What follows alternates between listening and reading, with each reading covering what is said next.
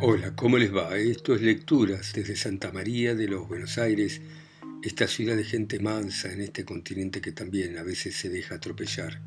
Y vamos a continuar leyendo Cándido de Voltaire, esta gran obra que sigue de esta manera. Al rato volvió la vieja, llevando con dificultad el brazo a una mujer que venía temblando, de estatura majestuosa, cubierta de piedras preciosas y tapada su cara con un velo. Alza ese velo, le dijo la vieja Cándido, y el mozo se arrimó y alzó con timidez el velo. ¡Qué instante! En ese instante cree que está viendo de nuevo a su baronecita, a Cunegunda, y era la verdad, porque era ella misma. Le faltó el aliento, entonces no puede articular palabra y se cae desmayado a los pies de ella. Cunegunda también cae sobre el canapé y la vieja los inunda ambos con agua de olor. Vuelven en sí, se hablan, primero en voces interrumpidas, en preguntas y respuestas que no se dan el uno al otro, en suspiros, en lágrimas, en gritos.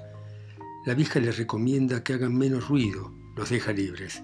¿Con qué es usted? dice Cándido, con que la veo en Portugal y no ha sido violada y no le han pasado de parte a parte las entrañas como me había dicho el filósofo Pangloss. Sí, replicó la hermosa Cunegunda, pero no siempre son mortales esos accidentes. ¿Y su padre y su madre han muerto? Por mi desgracia sí, respondió llorando Cunegunda. ¿Y su hermano? Mi hermano también. ¿Y por qué está usted en Portugal? ¿Cómo ha sabido que también yo lo estaba? Porque no es raro que me haya hecho venir a esta casa. Te voy a decir todo, replicó la dama, pero antes es importante que me digas cuántas cosas te han ocurrido desde el inocente beso que me diste y las patadas con que te lo hicieron pagar. Cándido obedeció con profundo respeto y como estaba muy confundido, tenía la voz trémula y la voz muy flaca, y aún le dolía la espalda, y contó con la mayor ingenuidad cuánto desde que se habían separado él había padecido. Cunegunda alzaba los ojos al cielo y lloró por la muerte del buen Anabautista y de Pangloss, y después habló como sigue a Cándido, el que no perdió una palabra y se comía a Cunegunda con los ojos. Capítulo 8 Historia de Cunegunda Estaba durmiendo a pierna suelta en mi cama cuando quiso el cielo que entraran los búlgaros a nuestra quinta soberbia de Tundertentronk y degollaran a mi padre y a mi hermano y la acometieran a tajazos en el abdomen a mi madre. Un búlgaro salvaje de dos varas y tercia, viendo que yo me había desmayado, empezó a violarme, con lo cual recuperé el sentido y lo empecé a morder, a arañar y a querer sacarle los ojos al vulgarote, no sabiendo que era otra cosa de estilo cuanto en la quinta de mi padre estaba ocurriendo. Pero el salvaje me dio una cuchillada justo en la teta izquierda, que todavía me queda la señal. Espero que usted me la enseñe, le dijo ingenuo Cándido. Ya lo va a ver, dijo Cunegunda, pero sigamos con el cuento. Por favor, siga, le dijo Cándido. Siguió así el hilo de su historia Cunegunda. Un capitán búlgaro entró, me vio llena de sangre debajo del soldado que no se incomodaba, y enojado del poco respeto que le tenía el malandrín, lo mató encima de mí. Luego me hizo poner en cura y me llevó prisionera de guerra a su guarnición. Allí yo le lavaba las pocas camisas que él tenía y le hacía la comida, y él me decía que yo era muy bonita, y también he de confesar que era muy lindo mozo y que tenía la carne suave y blanca, pero era poco inteligente y mucho menos filósofo, y a tiro de ballesta se echaba de ver que no le había educado el doctor Pangloss. Luego de tres meses perdió todo cuanto dinero tenía y no curándose más de mí me vendió a un judío llamado Don Isaacar, que tenía una casa de comercio en Holanda y en Portugal y se perdía por las mujeres.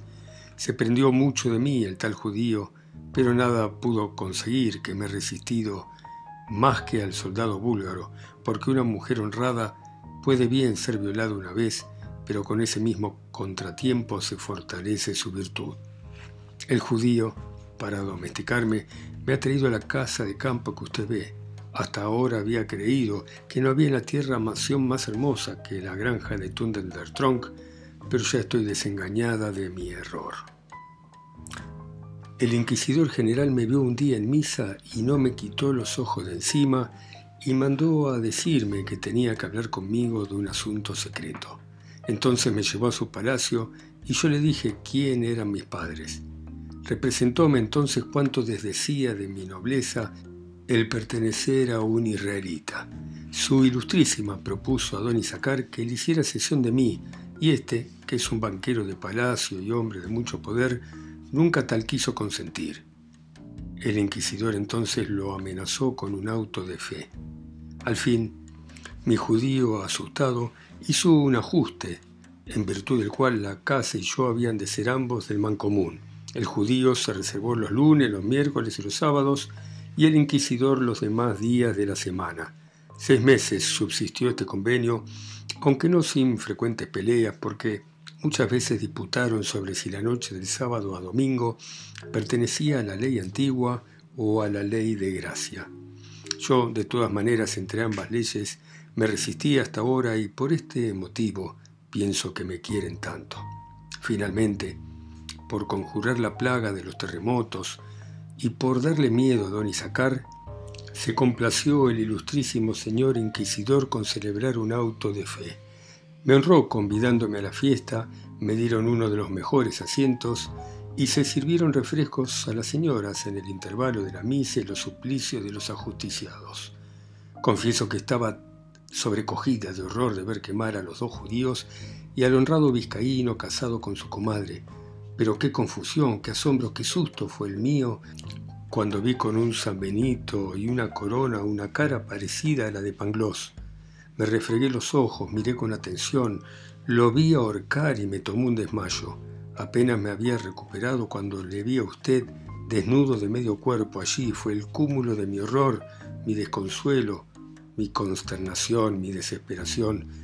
Digo de verdad que la cutis de usted es más blanca y más encarnada que la de mi capitán de búlgaros, y esta vista aumentó todos los afectos que abrumada y consumida me tenían.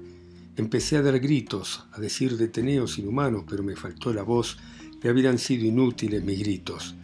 Cuando se cansaron de azotarte, yo decía entre mí, ¿cómo es posible que estén en Lisboa el amable Cándido y el sabio Pangloss, uno por llevar doscientos azotes y otro para ser ahorcado por orden del ilustrísimo señor inquisidor que tanto me ama?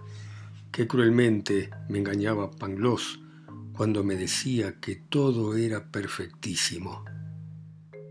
Desatentada, agitada, fuera de mí unas veces, y otras muriéndome de pesar tenía preocupada la imaginación con la muerte de mi padre, mi madre y mi hermano, con la insolencia de aquel bárbaro soldado búlgaro, con la cuchillada que me dio, con mi oficio de lavandera y cocinera, con mi capitán búlgaro, con mi sucio don Isaacar, con mi abominable inquisidor, con la horca del doctor Pangloss, con aquel gran miserere en Fabordón durante el cual le dieron a usted doscientos azotes, y más que todo con el beso que le di a usted detrás del biombo la última vez que nos vimos.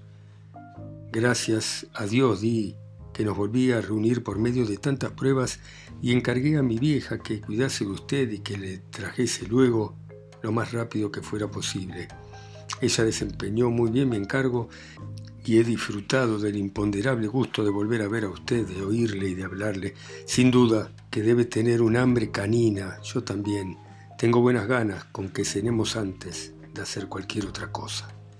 Se sentaron ambos a la mesa y después de cenar se volvieron al hermoso canapé de que ya he hablado. Sobre él estaban, cuando llegó el señor Isaacar, uno de los dos amos de casa, que era sábado, y que venía a gozar sus derechos y a explicar su rendido amor. Capítulo 9 Siguen los sucesos de Cunegunda, Cándido, el inquisidor general y el judío.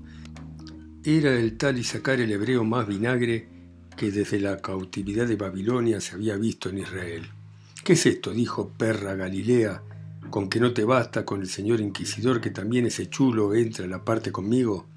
Al decir esto, saca un puñal que siempre lleva en el cinto y creyendo que su contrario no traía armas, se tira a él.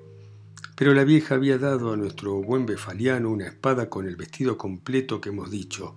La desenvainó Cándido y derribó en el suelo al israelita muerto, puesto que fuese de la más mansa índole. Virgen Santísima, exclamó la hermosa Cunegunda, ¿Qué será de nosotros? Un hombre muerto en mi casa. Si llega a venir la justicia, estoy perdida. Si no hubieran ahorcado a Pangloss, dijo Cándido, él nos daría consejo en este apuro porque era un eminente filósofo. Pero pues, él no falta. Entonces consultemos con la vieja. La vieja era muy discreta y empezaba a decir su parecer cuando abrieron otra pequeña puerta. Era la una de la noche. Había ya principiado el domingo, día que pertenecía al señor inquisidor. Al entrar éste ve al azotado Cándido con la espada en la mano, un muerto en el suelo, Cunegunda asustada y la vieja dando consejos. En ese instante le ocurrieron a Cándido las siguientes ideas y sucedió así.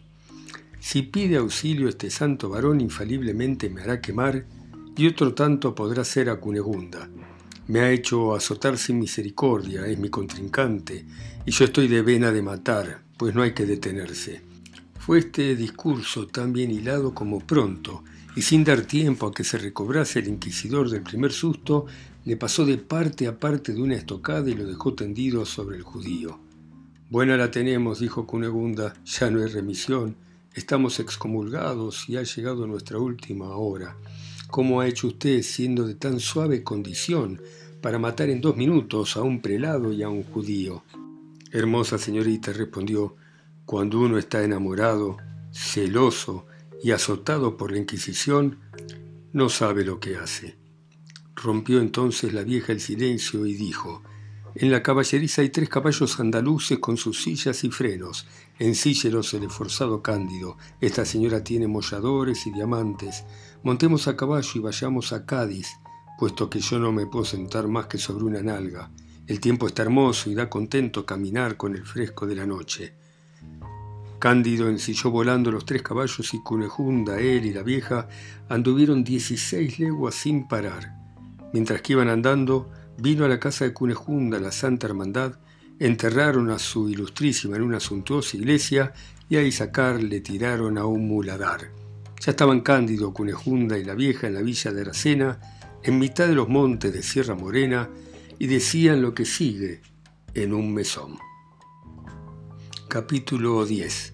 De la situación triste en que se vieron Cándido, Cunejunda y la vieja, de su arribo a Cádiz y de cómo se embarcaron para América. ¿Quién me habrá robado mis doblones y mis diamantes? decía llorando Cunejunda. ¿Cómo hemos de vivir? ¿Qué hemos de hacer? ¿Dónde he de hallar inquisidores y judíos que me den otros? Ay, dijo la vieja, mucho me sospecho de un reverendo padre franciscano que ayer durmió en Badajoz en nuestra posada. Líbreme Dios de hacer juicios temerarios, pero él dos veces entró en nuestro cuarto y se fue mucho antes que nosotros. Muchas veces, dijo Cándido, me probó el buen Pangloss que los bienes de la tierra son comunes a todos y que cada uno tiene igual derecho a su posesión. Conforme a estos principios, nos tendría que haber dejado el Padre algo para acabar nuestro camino. ¿Con que no te queda nada, hermosa conejunda? Ni un maravedí, contestó ésta. ¿Y qué haremos? Exclamó Cándido. Vendamos uno de los caballos, dijo la vieja, yo montaré a las ancas del de la señorita, porque no me puedo sentar más que sobre una nalga, y así llegaremos a Cádiz. En el mismo mesón había un prior de Benitos que compró barato el caballo. Cándido, Cunejunda y la vieja atravesaron a Lucena, a Silla, a Lebrija y llegaron en fin a Cádiz. Allí se estaba armando una escuadra para poner en razón a los reverendos padres jesuitas del Paraguay que habían excitado a uno de los aduares de indios contra los reyes de España y Portugal cerca de la colonia del Sacramento. Cándido, que había servido en la tropa búlgara, hizo a presencia del general de aquel pequeño ejército el ejercicio de la búlgara con tanto donaire, ligereza, agilidad, maña y desembarazo, que le dio éste el mando de una compañía de infantería. Étere, pues, capitán, con esta graduación se embarcó en compañía de su curegunda, de la vieja, de dos criados y de los dos caballos andaluces que habían sido del señor inquisidor general de Portugal. En la travesía charlaron largamente acerca de la filosofía del pobre Pangloss. Vamos a otro mundo, decía Cándido, y sin duda que en él es donde todo está bien, porque en este el nuestro hemos de confesar que hay defectillos en lo físico y en lo moral. Yo te quiero con toda mi alma, decía Cunejunda, pero todavía llevo el corazón traspasado con lo que he visto y lo que he padecido. Todo va a ir bien, replicó Cándido. Ya el mar de este nuevo mundo vale más que nuestros mares de Europa, que es más bonancible y los vientos son más constantes. No cabe duda de que el nuevo mundo es el mejor de los mundos posibles. Reza a Dios, dijo Cunegunda, pero tan horrorosas desgracias han pasado por mí en el mío que apenas sí queda en mi corazón resquicio de esperanza. Ustedes se quejan, les dijo la vieja, pero sepan que no han experimentado desventuras como las mías. Sonrió Cunejunda del disparate de la buena mujer que se alababa de ser más desdichada que ella. Ay, le dijo, madre, a menos que haya usted sido violada por dos búlgaros, que le hayan dado dos cuchilladas en la barriga, que hayan demolido dos de sus granjas, que hayan degollado en su presencia dos padres y dos madres de usted, y que haya visto a dos de sus amantes azotados en un auto de fe, no sé cómo puede haber corrido mayores borrascas, sin contar que he nacido baronesa con 72 cuarteles en mi escudo de armas y he sido cocinera. Señorita, replicó la vieja, usted no sabe cuál ha sido mi cuna, y si le enseñara mi trasero, no hablaría del modo que habla y suspendería el juicio. Excitó esta réplica fuerte curiosidad en los ánimos de Cándido y Corejunda, y la vieja la satisfizo con las siguientes razones. Capítulo 11, que cuenta la historia de la vieja. No siempre he tenido yo los ojos lagañosos y reveteados de escarlata. No siempre se tocó mi barba con mis narices, ni he sido siempre criada de servicio. Soy hija del Papa Urbano X y de la princesa Palestrina. Hasta que tuve 14 años me criaron en un palacio al cual no hubieran podido servir de caballeriza todas las quintas de varones tudescos y era más rico uno de mis trajes que todas las magnificencias de la Befalia.